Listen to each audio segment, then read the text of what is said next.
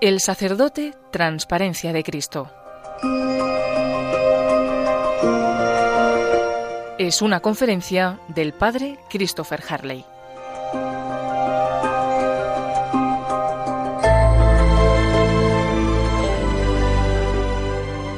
Padre, venimos tus hijos con el corazón herido de dolor y sufrimiento. Pero en medio de nuestro desvalimiento, toda tu familia humana quiere darte gracias.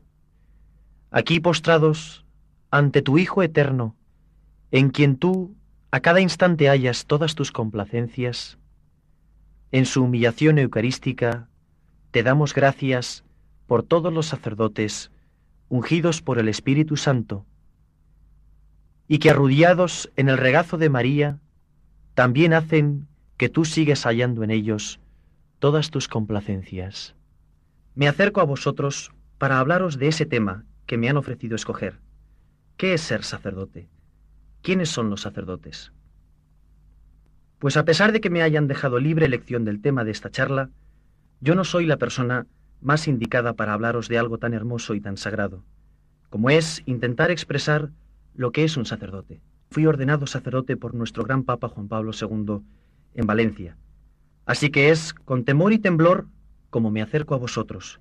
Eso sí, a pesar de mi debilidad y de mi miseria personal y de mi torpe inexperiencia sacerdotal, podéis estar seguros de que os voy a hablar de lo que más he deseado ser en este mundo, sacerdote de Jesucristo. El sacerdote es un hombre perdidamente enamorado de Dios y enamorado de los hombres. Por ello, por el simple hecho de serlo, el sacerdote es un hombre santo porque camina a cada instante ante la faz del que es todo santo. Hemos sido consagrados por la fuerza del Espíritu Santo para comprenderlo todo, para perdonarlo todo, para soportarlo todo. Somos ese signo vivo de que hoy el Padre Eterno sigue perdonando al mundo, porque le sigue enviando a su propio Hijo, el sacerdote eterno. El corazón del sacerdote está herido de amor a Jesús, como el corazón de Cristo fue traspasado por nuestros pecados. Nuestro corazón está pues roto a pedazos, para que cada hombre pueda entrar en comunión y amistad con nuestro Padre Dios. Si algo soy para quienes he sido enviado a santificar, es un cáliz lleno de compasión, lleno hasta rebosar de amor, un lugar de encuentro entre el Padre y sus hijos, entre el amor divino y el humano. ¿Cuántas veces no habremos oído decir que el sacerdote es alter Christus? Y nos lo traducían como que el sacerdote es otro Cristo. Pero no, no es así. El sacerdote no es otro Cristo. El sacerdote es Jesucristo otra vez. El mismo Jesús que se va manifestando, haciéndose carne en cada momento de la historia en sus sacerdotes. Como Jesús, estamos entre los hombres para servir, pero no en lo que ellos quieran ser servidos, sino solo en lo que Jesús quiera. Estamos entre los hombres como el que sirve. El sacerdote está crucificado con Cristo desde el momento mismo de la ordenación. En él se va perpetuando la humillación del Verbo, desde que nace en una cueva de animales en Belén viviendo sin un lugar donde reclinar la cabeza, hasta subir al monte Calvario y morir la muerte ignominiosa de un blasfemo. Jesús nos llama desde la cruz, porque sólo crucificados con Él y alzados en ella sobre el mundo, podemos atraer a todos los hombres. El don del sacerdocio es pues el más grande regalo y el signo más bonito del amor de Dios al mundo, y a la vez es la mayor correspondencia que la humanidad puede ofrecer a Dios. El sacerdote es la manifestación de que el Verbo se ha hecho carne, es la justicia de Dios y a la vez su mano misericordiosa. El sacerdote es un reflejo del amor y la sonrisa de Dios. Nada hay tan grande en este mundo como ser sacerdote, nada sino solo Dios mismo. ¿Y cuántas veces no habremos meditado esas palabras bellísimas, impresionantes de la Santa Misa? Y tanto amaste al mundo, Padre Santo, que llegada la plenitud de los tiempos, nos enviaste como Salvador a tu único Hijo. Por eso, igual que el Padre pronuncia su palabra eterna y ésta se hace carne para habitar entre nosotros, así también el sacerdote es enviado a ser ese amor vivo de Dios al mundo, siendo así el sacerdote la garantía del amor de Dios, la llama ardiente, la esperanza de la eterna felicidad. Para que el sacerdote pueda estar completamente a disposición del Padre, tiene que ser completamente uno con el Hijo, y hasta tal punto que dentro del corazón de cada sacerdote puedan el Padre y el Hijo amarse tanto que sea enviado el Espíritu Santo incesantemente en sus palabras, en sus gestos, en sus pensamientos, en sus obras y a lo largo de toda su vida. Jesucristo, al hacerse visible por la encarnación, viene a saciar totalmente a cada persona, y por eso se hace Él mismo pan de vida, para satisfacer nuestra hambre de su amor, y se hace a la vez Él mismo el hambriento de nuestro amor.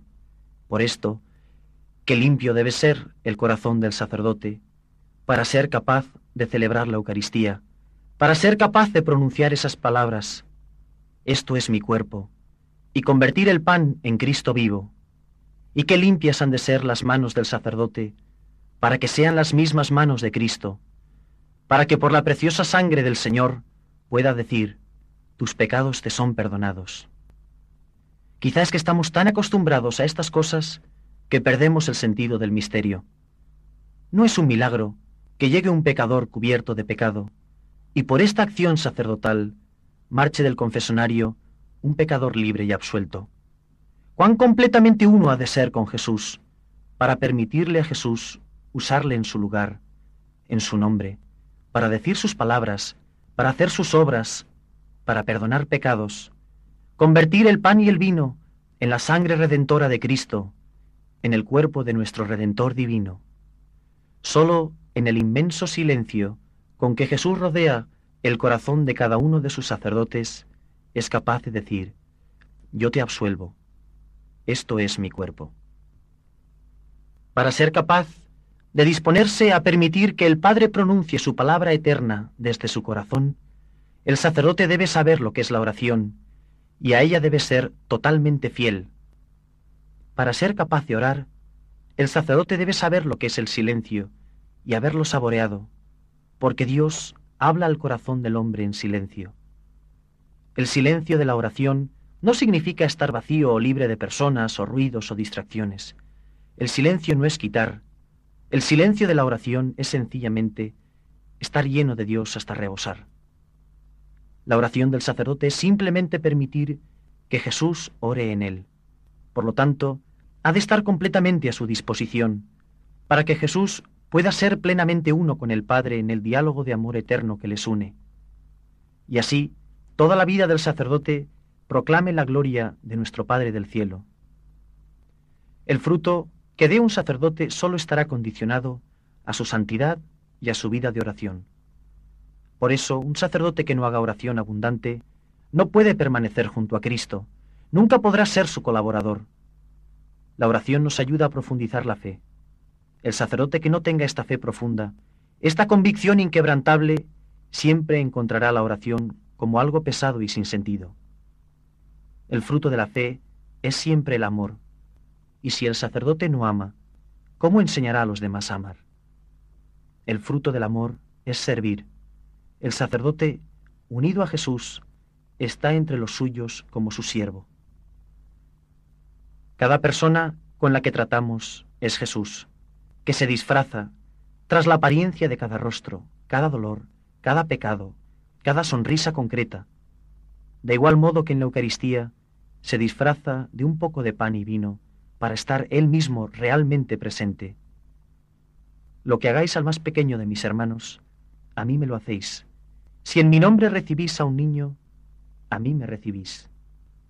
Él lo ha convertido esto en condición de que a la hora de nuestra muerte seremos juzgados de lo que hayamos sido para los pobres y de lo que les hayamos hecho como sacerdotes. Él se hace el hambriento, el desnudo, el enfermo, el preso, cuando dice, tuve hambre y me diste de comer, no solo hambre de pan, sino hambre de amor.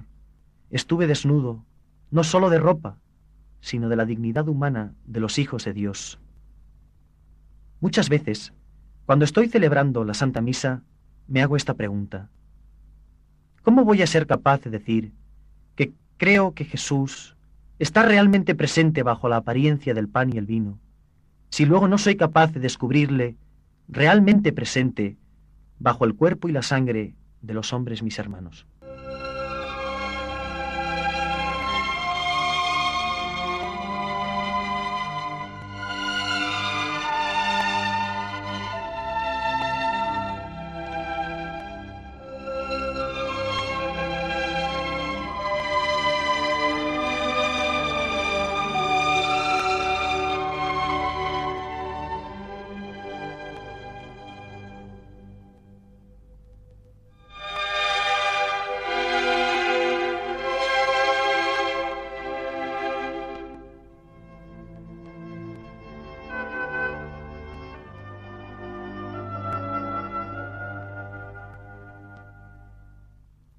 Como sacerdote, tengo muy claro que una de las misiones más sagradas que se me encomienda es saber descubrir que Jesús hoy está crucificado en cada dolor, cada pecado, cada miseria.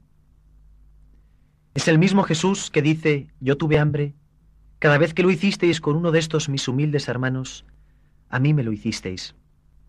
El que dice, esto es mi cuerpo.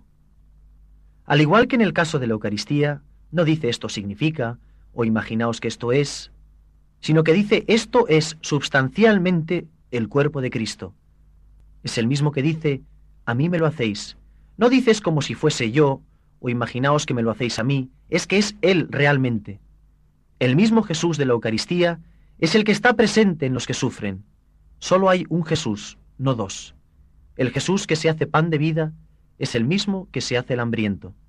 Y para esto está precisamente el sacerdote para ser ese puente, para saciar el hambre que los hombres tienen de amor con Jesús pan de vida, y para saciar el hambre que Jesús tiene de nuestro amor, saciándole con la santidad que hemos sido enviados a llevar a los hombres. Nuestra vocación de sacerdotes no viene marcada por lo que hacemos ni cuánto hacemos. Ser sacerdote no es hacer esto o lo otro. Nuestra vocación es pertenecerle a Jesús, cuerpo, alma, mente, corazón, cada fibra de nuestro cuerpo, cada fibra de nuestra alma es sólo de Dios, porque Él nos ha mirado con amor, nos ha llamado por nuestro nombre. El sacerdote es muy querido por Dios. El sacerdote es muy tiernamente amado por Dios, por Jesús, que le ha elegido para ser su otro yo. Por lo tanto, la tarea que se nos encomienda como sacerdotes es solamente transparentar con nuestra vida la ternura del amor de Dios, y por eso cuanto hacemos es sagrado. Nuestra vocación es que vean nuestras buenas obras y den gloria a nuestro Padre que está en el cielo. Pero solamente los sacerdotes que viven a fondo en pobreza, en obediencia y en celibato pueden comprender el sentido de su vida. El celibato es amar a Cristo con corazón indiviso. No es solo no casarse, no tener familia. El celibato, la castidad, es ese corazón indiviso con nada, con nadie. Y para vivir esto necesitamos la libertad de la pobreza. La escogemos nosotros. Todos necesitamos la libertad de poder experimentarla. No teniendo nada, no teniendo a nadie, podemos amar a Cristo con corazón indiviso. Si realmente comprendemos que le pertenecemos a Jesús, que nos ha llamado por nuestro nombre, entonces la obediencia es una consecuencia lógica significa rendirse de tal forma, entregarse tanto, que Jesús puede hacer con nosotros lo que quiera, cuando quiera, como quiera. Puede cortarnos a pedacitos y cada pedazo será solamente suyo. Le pertenecemos tan completamente que puede usarnos sin consultarnos. Para amar a Cristo con corazón indiviso en castidad, necesitamos esa total ofrenda de nuestra vida, la negación completa de nuestro yo cumpliendo con amor el servicio que se nos haya encomendado por obediencia, ese es el fruto de la castidad, fruto de ese amor indiviso a Cristo. Por esto, para el sacerdote que ha hecho de sí mismo esa oblación total a Dios, que es completamente libre para amar a Cristo con amor indiviso en castidad, la labor que desarrolla es el signo total de su entrega a Cristo puesto por obra. He ido descubriendo, en mi corta vida sacerdotal, que estos son cuatro aspectos fundamentales del don que hemos recibido. Amar a Cristo con un corazón indiviso en la castidad, en la libertad de ser pobres, entregándose totalmente, sin reservas y para siempre por la obediencia, en ese servir por amor a los más pobres de entre nuestros hermanos. Para que esto sea nuestra vida, qué casta tiene que ser nuestra castidad, qué pura nuestra pureza, para vivir solo de amor a Dios. Ser pobres, ser célibes, ser obedientes, ser santos, para quienes se les ha encomendado una tarea tan hermosa, no es un lujo ni una obligación, es la única posibilidad que tenemos de ser fieles y felices. La santidad es un sencillo deber para todos. Todos hemos sido creados para lo más grande, para amar y ser amados. La santidad es nuestra vida. Sed santos como el Padre es santo. Dios solo compara esa santidad consigo mismo. La santidad entonces no puede ser algo extraordinario, y menos para un sacerdote. Es un sencillo deber. Que santas deben ser sus palabras, que santo su trato, si es que ha de ser ese sacrificio vivo sobre el altar. Y será esa santidad la que permita a Cristo vivir su vida en él. La santidad para el sacerdote es ser completamente uno con Cristo, de forma que pueda vivir en nosotros, orar en nosotros, obrar por medio nuestro, y pueda finalmente ser uno con el Padre en nosotros. Y a mí me parece hermosísimo ver que la única comparación que el único que puede superar en santidad a un sacerdote es Jesús mismo. Hemos de ser tan completamente uno con Cristo que pueda vivir su vida plenamente en nosotros y pueda hoy el Padre seguir amando al mundo por medio nuestro. Hay un aspecto de mi vida, de nuestra vida sacerdotal, que no quiero dejar pasar por alto. Es la relación particularísima que tenemos con Nuestra Señora, Santa María, la Virgen Madre, ella es, ella fue y siempre será la madre de Jesús. Y cuando Él dice, ¿quién es mi madre? Mi madre es la persona que hace mi voluntad, que hace todo lo que le agrada al Padre. ¿Y quién puede agradar al Padre más que el sacerdote? Por eso, yo sé que ella es la que está más cerca de mi sacerdocio. Nadie pudo haber sido mejor sacerdote que Nuestra Señora, porque ella es la que desde el momento en que Jesús fue concebido, podía decir del fruto de sus entrañas, Esto es mi cuerpo. Jesús tomó su cuerpo de María. Sin embargo, no fue sacerdote, fue sencillamente la esclava del Señor, para que todos, pero especialmente los sacerdotes, podamos volvernos hacia ella como Madre nuestra. Ella es de nuestro linaje, por eso siempre podemos volver hacia ella nuestra mirada y nuestro corazón. Esta fue la razón por la que se quedó más tiempo en la tierra, para establecer la Iglesia, para fortalecer el sacerdocio de los apóstoles, para ser una madre para todos ellos. Ella ayudó a la Iglesia naciente a crecer en el comienzo, como ayudó a Jesús cuando era un niño. De igual modo, ella es la que forma, protege, ayuda a cada sacerdote por eso mismo, porque el sacerdote ha quedado totalmente configurado con Cristo. María ve en cada sacerdote un hijo. Nadie puede reclamar más a María como algo suyo que el sacerdote. Estoy convencido de que ella debe sentir un amor, una ternura muy especial por cada sacerdote y un anhelo grandísimo de protegerle. Lo único necesario es que volvamos nuestra mirada hacia ella como Madre nuestra. Pero para poder ser sacerdotes según el corazón de Jesús, necesitamos mucha oración, mucha penitencia, la vida de sacrificio, de víctima, de cruz, de negación total de modos de ser naturales, apegos, deseos desordenados, todo eso tiene que abrasarlo la gracia. Toda nuestra vida ha de ser un continuo sacrificio unido al sacrificio de Cristo. Si realmente queremos ser uno con Cristo, sacerdote, víctima y altar, entonces nuestra vida de sacrificio ha de ser radical y sin contemplaciones. Completamos en nosotros lo que falta a la pasión de Cristo. Si realmente creemos que todas nuestras acciones son nuestro amor a Jesús puesto por obra, si creo que cada cosa que hago se la estoy haciendo a Jesús, que viene a mí bajo el desgarrador disfraz del hambre, la pobreza, el pecado, la miseria, las riquezas que sofocan y pudren el corazón. Cuando perdono esos pecados, cuando doy amor, cuando sacio el hambre, la soledad, ese es mi amor a Cristo, esa es la vida del sacerdote. No importa cuánto hagamos, sino la cantidad de amor que ponemos en lo que hacemos, siendo fieles a las cosas pequeñas. Cuando verdaderamente permito que Jesús obre a través de mí, usándome sin consultarme, entonces soy un contemplativo. Seré un contemplativo las 24 horas del día, en el corazón del mundo. Si hacemos nuestro trabajo conscientes de que cada persona es Jesús, y en el ejercicio de mi ministerio, en la oración, en la administración y recepción de los sacramentos, tengo esa conciencia de que estoy con Jesús, entonces soy un contemplativo. Porque ¿qué es un contemplativo? Pues es la persona que se ha dejado hacer tan completamente uno con Jesús que vive las 24 horas del día con Él. Como sacerdotes, hemos de orar nuestro trabajo.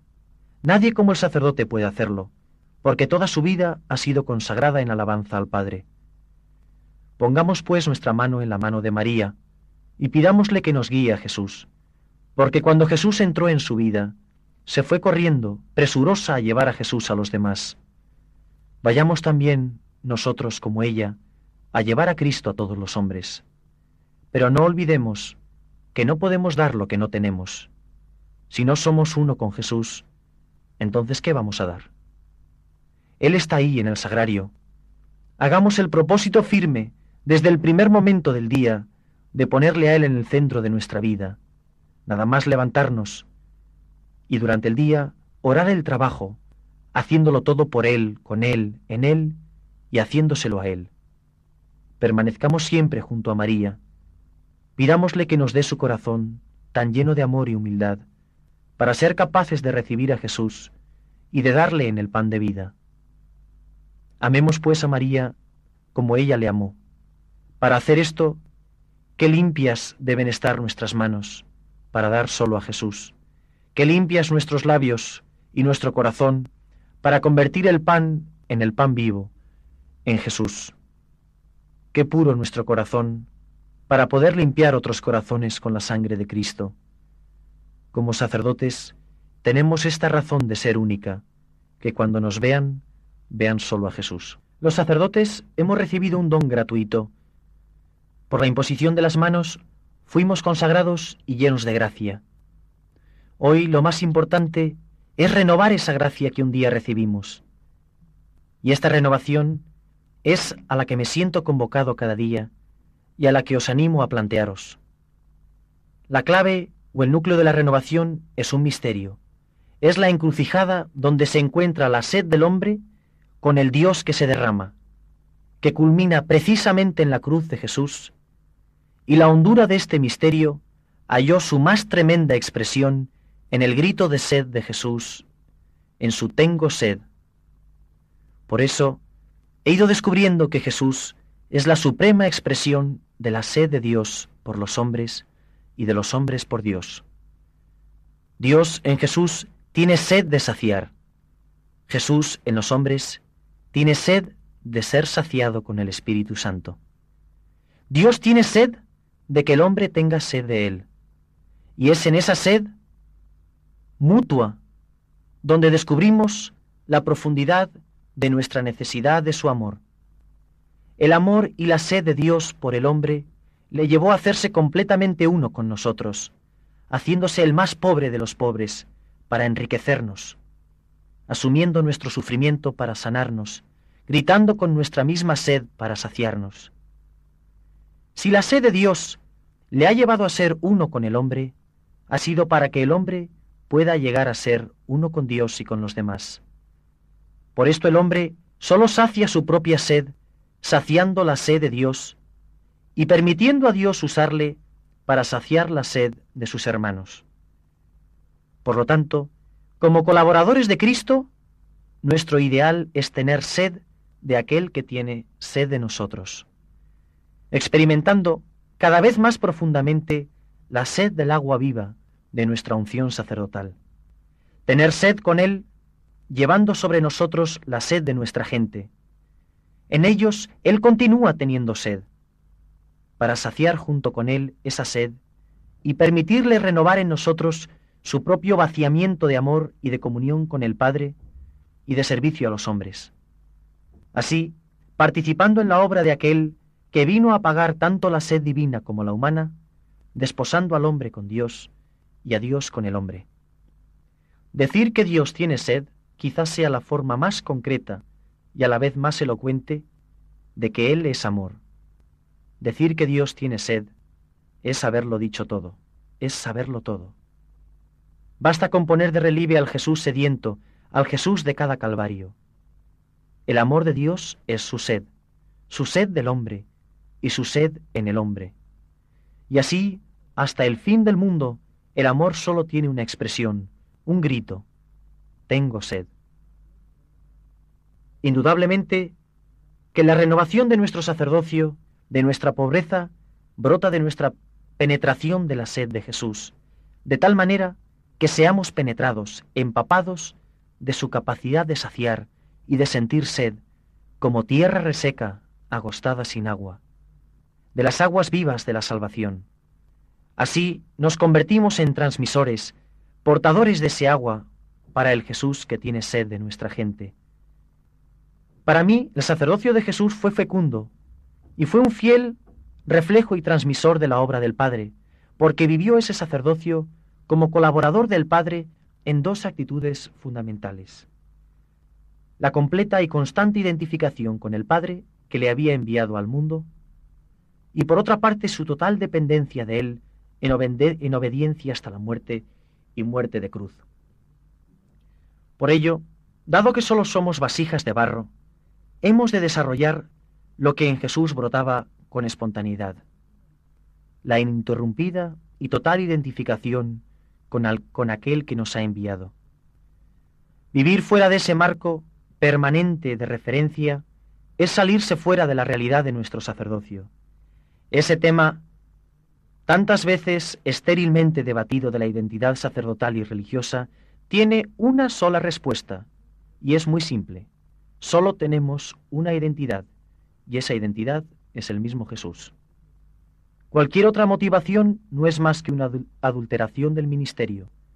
Vivir con Jesús es el dato más característico de los doce apóstoles. Indudablemente, el Espíritu del Señor está sobre nosotros para hacernos partícipes de la misma misión y consagración de Jesús, la imposición de manos es el comienzo de nuestra vida, de nuestro vaciamiento. Por eso la pobreza es tan importante para la vida del sacerdote. Jesús en la cruz no tenía nada.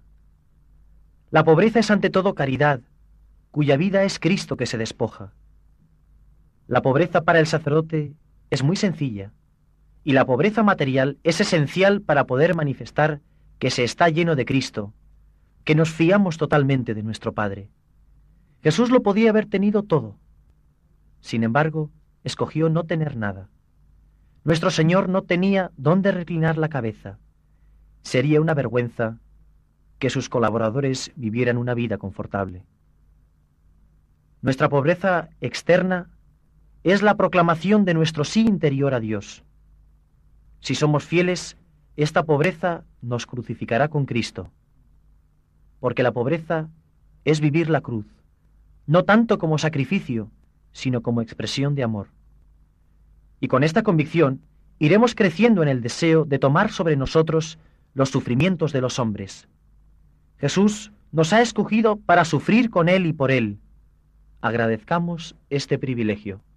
Pidamos la gracia de sufrir, de ser pobres, porque la cruz es sólo una, y Jesús ha tomado la de todos sobre sí, para que cada sacerdote suba con Él al Calvario para que pueda extender las manos, para que nos lleven a donde no queremos, y sea esta nuestra continua respuesta a la incesante pregunta de Jesús a sus sacerdotes. ¿Me amas más que estos? El sufrimiento, la mortificación, la penitencia, en definitiva la cruz, para un sacerdote, es simplemente vivir la misa que celebra cada día. En la medida en que la vivamos, veremos que la pobreza llegará a ser nuestra capacidad de enriquecer, la cruz, nuestra capacidad de comunicar vida. Hemos de vivir lo que predicamos, amando hasta sentir dolor, sin mirar lo que cuesta. Sin el sufrimiento nuestro trabajo sería solo labor social, bueno y útil, pero sin valor redentor. El dolor, el sufrimiento, la miseria, el pecado de los hombres, solo es redimido en la medida en que Cristo lo asume en nosotros. ¿Y qué decir de la Eucaristía? Pues sencillamente que para los cristianos la Eucaristía es el centro del mundo. La Eucaristía lo es todo, porque la Eucaristía es Jesús, en quien el Padre le ofrece a cada hombre el regalo personal de su propio Hijo. Por la Eucaristía no solo recibimos todo lo que Jesús es y ha hecho, sino que nos convertimos en lo que Él es y hace. La obra de Cristo no solo entra en el tiempo por la Eucaristía, sino también a través de quienes somos alimentados por ella. Nos convertimos en una viva prolongación de la Eucaristía que alimenta nuestra caridad.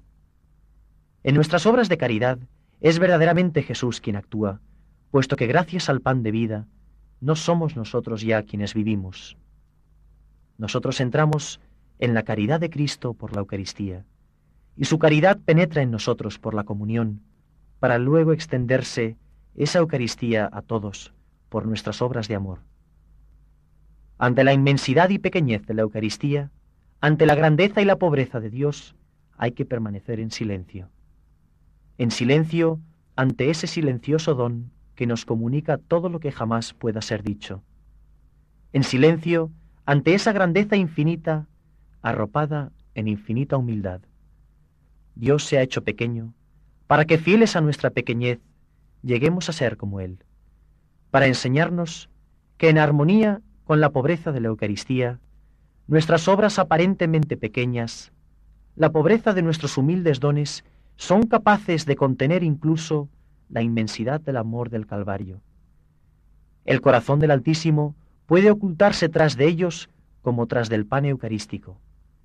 Precisamente por la pequeñez de la Eucaristía, su grandeza puede ser reflejada en los actos más pequeños y en los momentos más insignificantes. Puede ser al mismo tiempo el centro del mundo, el centro de nuestras vidas y el centro de nuestros actos más pequeños. Cuanto más grande sea nuestra fe, más grande será nuestra hambre. Y cuanta más hambre tengamos del Señor, bajo esta humilde apariencia de la Eucaristía, más podremos contener nosotros a ese mismo Señor bajo la humilde apariencia de nuestra vida cotidiana. Si nos vamos configurando con Él, nos convertimos en lo que celebramos. En la vida de cada uno, Jesús se convierte en el pan de vida para ser comido, para ser consumido por los demás. Al contemplar a Jesús en la pobreza extrema de la Eucaristía, vamos siendo capaces de reconocerle mejor en la pobreza de los que nos rodean, de comprender con los discípulos de Maús la conexión, la unidad que hay entre el pan que se rompe en la Eucaristía y los sufrimientos de su cuerpo que se rompe en el Calvario. En esos momentos de íntima contemplación, también nuestros corazones arden, de modo que podamos exclamar, Quédate con nosotros. Y Él responde a esa oración de una manera ilimitada y maravillosa. Desaparece de la vista para hacerse presente entre nosotros en los signos que le manifiestan, que manifiestan su sed y su pasión, la Eucaristía, los pobres, los que sufren. Los dos son misteriosamente una sola cosa, los dos son el único Jesús. Los pobres y los que sufren viven la pasión de Jesús que nosotros celebramos.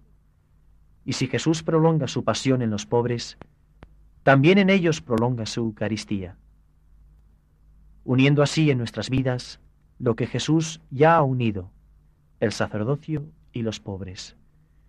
Juntas ambas realidades llegan a ser una sola Eucaristía, un solo Jesús. Si Jesús dice, esto es mi cuerpo, hablando de la Eucaristía, de toda manifestación de pobreza, hemos de decir lo mismo. Hemos de crear esa unidad dentro de nosotros. El sacerdote necesita a los pobres, y los pobres necesitan al sacerdote. Si vivimos el misterio que contemplamos y contemplamos el misterio que celebramos, iremos descubriendo cada vez de un modo nuevo que la Eucaristía es verdaderamente el centro, que la Eucaristía lo es verdaderamente todo, porque la Eucaristía es Jesús entre nosotros, dador del Espíritu Santo, el que sacia la sed de quienes tienen sed de nosotros, y fuente viva de nuestra unción y renovación sacerdotal. Ahora bien, el hecho de que la Eucaristía sea el centro, ¿no está esto contrapuesto con la importancia de nuestra oración personal y nuestro servir a los demás? Porque la Eucaristía las contiene y las abarca a las dos.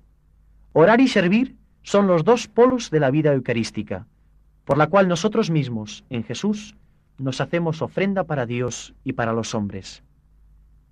La expansión consciente de nuestro corazón en la Eucaristía es la oración. La expansión exterior de esa misma Eucaristía es nuestro servicio hacia los demás. En la práctica, las dos son una sola cosa. La oración se hace nuestro servicio como alabanza e intercesión en favor de los hombres. Y este servicio se hace oración cuando vemos y tocamos a Dios en los hombres, pero sirviendo siempre en clima de oración. La primacía siempre es de la oración. Porque la oración no es algo que hacemos nosotros, es algo en lo que somos introducidos. Desde el momento mismo de nuestro bautismo, el Espíritu de Jesús clama silenciosamente, sin cesar, dentro de nosotros. Abba, Padre. Es Jesús quien ora continuamente en nosotros. En realidad, solo hay una oración, el mismo Jesús. No se trata tanto de forzar nuestra propia oración, cuanto de penetrar en la suya, de penetrar en Él que prolonga su Eucaristía en el sagrario de nuestra vida. Nosotros somos la casa de Dios, somos su casa de oración. Como sacerdotes, lo único que tenemos que hacer es quitar la piedra del sepulcro que sofoca y ahoga la oración del Espíritu dentro de nosotros para que resucite con el resucitado.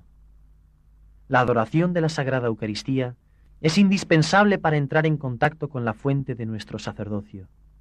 Nuestra oración y nuestro servicio, la fidelidad a esto, este deseo de adorar y de unión con Él, acrecentará nuestra hambre de Dios y de su voluntad. Cuanta más hambre tengamos, más seremos saciados, y cuanto más seamos saciados, más hambre tendremos. Este hambre es el que eleva nuestra sensibilidad, nuestra conciencia de la presencia de Dios en lo más profundo de nuestro ser, y ello nos mueve a querer encontrarnos con Él en un nivel más profundo de oración. Tenemos que negarnos a contentarnos con una oración superficial que jamás va a poder satisfacer ni cambiar nuestra vida. La oración profunda es nuestro contacto con la eternidad. Aumenta nuestro deseo de una plenitud que no se puede alcanzar aquí abajo. La oración es el misterioso comienzo de la eternidad. Como sacerdotes, hemos de darnos totalmente en la oración para preferir a Jesús antes que a cualquier otra cosa en este mundo. Solo los pobres de corazón pueden preferir a Jesús a todo lo demás. Para nosotros sacerdotes, la pobreza del corazón en la oración es el silencio, silencio de deseos, silencio de palabras.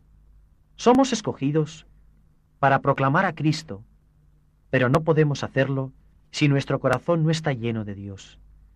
Las almas de oración son almas de profundo silencio. A través de la oración, Jesús nos identifica totalmente con Él. No podemos solo darle a la gente nuestro trabajo, sino también la oración de la que es expresión ese trabajo. Hemos de enseñar a orar a todos, para que podamos saborear la palabra que ha crecido por nuestra predicación y han recibido por nuestra Eucaristía, y por supuesto, para enseñarles a experimentar lo que es la oración, nosotros mismos hemos de tener experiencia de lo que es orar. Nuestras gentes deben poder ver y sentir que somos hombres de oración, para que puedan sentirse movidos a clamar como los discípulos. Enséñanos a orar. Al igual que Jesús sintió la necesidad de pasar noches enteras en silenciosa comunión con el Padre, también nosotros hemos de buscar tiempo abundante y lo mismo que Jesús, hemos de ser fieles a esa oración, experimentándola no como una obligación, sino como un don. amad la oración, sentid con frecuencia la necesidad de orar. Y un consejo de un sacerdote novato, si queréis orar mejor, orad más. Al adentrarnos en la oración, descubrimos que el Señor habita en la Eucaristía y en la pobreza de nuestro corazón. La oración lo es todo, porque la Eucaristía lo es todo. La oración es el vínculo entre la Eucaristía y nuestro trabajo. La oración es la prueba de que la Eucaristía es el centro de nuestra vida. Al igual que Jesús estaba tan unido al Padre, que era su resplandor y su imagen, de igual modo, por nuestra unión con Jesús, nos convertimos en su imagen, en su irradiación, en una transparencia de Cristo para que los que nos vean solo vean a Jesús. La gente no busca nuestros talentos, sino a Dios en nosotros. Lo que esos griegos del Evangelio le pedían a los discípulos es lo que nos pide el mundo a nosotros. Queremos ver a Jesús. Nos piden que solo demos a Jesús, atrayéndole siempre a Dios y nunca a nosotros. Cuidado con que la gente responda en apariencia a Cristo por simpatía humana al sacerdote. La gente espera y con toda razón encontrar a Cristo en nosotros. Esperan descubrir en nosotros ese sentido de Dios a quien hemos de hacer más cercano y más tangible. Como sacerdotes, seamos uno con Jesús, dando solo a Jesús, dejando que la gente solo vea a Jesús en nosotros. Esto es lo que significa irradiar a Cristo. De nosotros, como colaboradores, se espera que dejemos que Cristo viva su vida y la irradie en nosotros y a través nuestro. Nuestro trabajo sirve solo para dar a Cristo, que sea su fragancia y no la nuestra, que la gente cuando nos vea solo vea a Cristo crucificado. Él quiere vivir su vida en nosotros. Jesús deseó y oró para ser glorificado en los apóstoles y por lo tanto también en nosotros. Por lo tanto, nuestra misión es ser la gloria del resucitado, es ser la alegría de Dios. Al igual que Cristo es la manifestación del Padre, nosotros somos manifestación de Cristo, que en verdad, al igual que el que ve a Cristo ve al Padre, el que nos vea solo se encuentre a Jesús en nosotros. Imágenes del Cristo glorioso e invisible que nos ha enviado. Pensad que como sacerdotes, cada vez que tomáis el cuerpo del Señor en vuestras manos, sois el Padre eterno que vuelve a entregar a su único Hijo para la salvación del mundo. Soy consciente de que aparentemente puede parecer que estas palabras solo van dirigidas a los sacerdotes. No es cierto. Estas sencillas reflexiones, esta oración en voz alta, vale para todo cristiano, para todo hombre, mujer, sacerdote, religiosa, madre de familia, estudiante, enfermo, ateo, religiosas de clausura, para todos. ¿Por qué? Sencillamente porque todos, absolutamente todos, tenemos hambre y sed de alegría, de paz, de confianza, de perdón, de gracia, de ser santos. Y eso nos lo quiere dar el Padre Eterno a través de cada sacerdote. Amad a vuestros sacerdotes, no les critiquéis ni les juzguéis. Ayudadles con vuestra oración, vuestros sacrificios. Buscad en ellos solo a Jesús, Ved en ellos el corazón de Cristo traspasado, de amor a Dios Trinidad y a todos los hermanos. Para terminar, os invito a rezar una oración por todos los sacerdotes del mundo, por los que se preparan para serlo y por los que aún no han respondido a su llamada. Arrodillémonos delante de Jesucristo, expuesto en el Santísimo Sacramento, y que sea Él el único testigo el mudo huésped de esta oración silenciosa y callada. Padre, me has amado más allá de todo lo imaginable. Me has comunicado todo lo que tienes y eres. Yo ahora me entrego y abandono por entero a ti, confiando tan solo en tu poderoso amor de Padre. Me has atraído hacia ti como hijo tuyo, y yo, con alegría, vengo ante ti. Me ofrezco con todo mi amor por completo a ti, ofreciéndote también a todos aquellos a quienes has confiado a mi ministerio. Padre, envía tu Espíritu sobre nosotros. especialmente sobre aquellos de entre mi gente que hoy más te necesitan. Sea yo el conducto de tu tierna compasión por ellos, sea yo para ellos tu caricia paternal. Jesús, mi Salvador y Señor, que has muerto por mis pecados y me has llamado para continuar tu sacerdocio. Te doy gracias por ello y por tus innumerables dones. Te alabo por haber obrado de una forma tan definitiva en mis gentes. Abro ante ti las puertas de mi corazón y las de este día. Te pido hoy que tomes posesión de mi vida más plenamente, que actúes a través mío y que vivas tu vida en mí de tal forma que todo mi obrar siempre pueda ser un reflejo, una manifestación de ti. Tú, por tu sacerdocio, has estado sediento de mí. Haz que pueda yo sentir sed de ti a lo largo de este día y de todos los días de mi sacerdocio, y pueda yo saciar tu oculta sed, no solo en mi propio corazón, sino en los corazones de mi gente hambrienta. Espíritu de amor, me has ungido para proclamar la buena nueva con mis palabras y con mi vida. Abro mi corazón y mi mente a tu presencia y guía. Hoy te pido que irrumpas poderosamente en lo más profundo de mi vida y de mi ministerio, para que colmes mi corazón y me guíes siempre por tus senderos. Exhala tu aliento en mi alma y que tus aguas vivas broten en mi interior, transformándome y renovándome que tu amor eterno me abrace para siempre al Padre y al Hijo en su sacerdocio, y por medio de mi participación en dicho sacerdocio, cure las heridas interiores y colme la pobreza de todos los que hoy has puesto en mi camino. Guarda solo para ti mi corazón y el de ellos, a lo largo de esta vida y en la que ha de venir. Amén.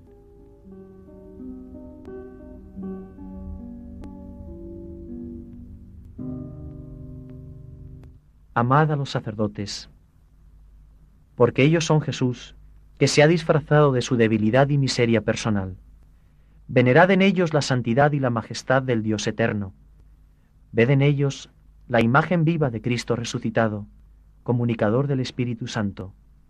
Ved en ellos los hijos más predilectos, más tiernamente amados por nuestra Madre la Virgen. Ved, en ellos los heraldos de la Iglesia peregrina Ved en ellos sencillamente a Jesús. Orad y venerad a vuestros sacerdotes, y jamás olvidéis que hoy Dios Padre sigue amando al mundo a través de cada sacerdote, porque cada sacerdote es Jesús. Que Dios os bendiga. Finaliza en Radio María esta conferencia del Padre Christopher Harley titulada el sacerdote, transparencia de Cristo.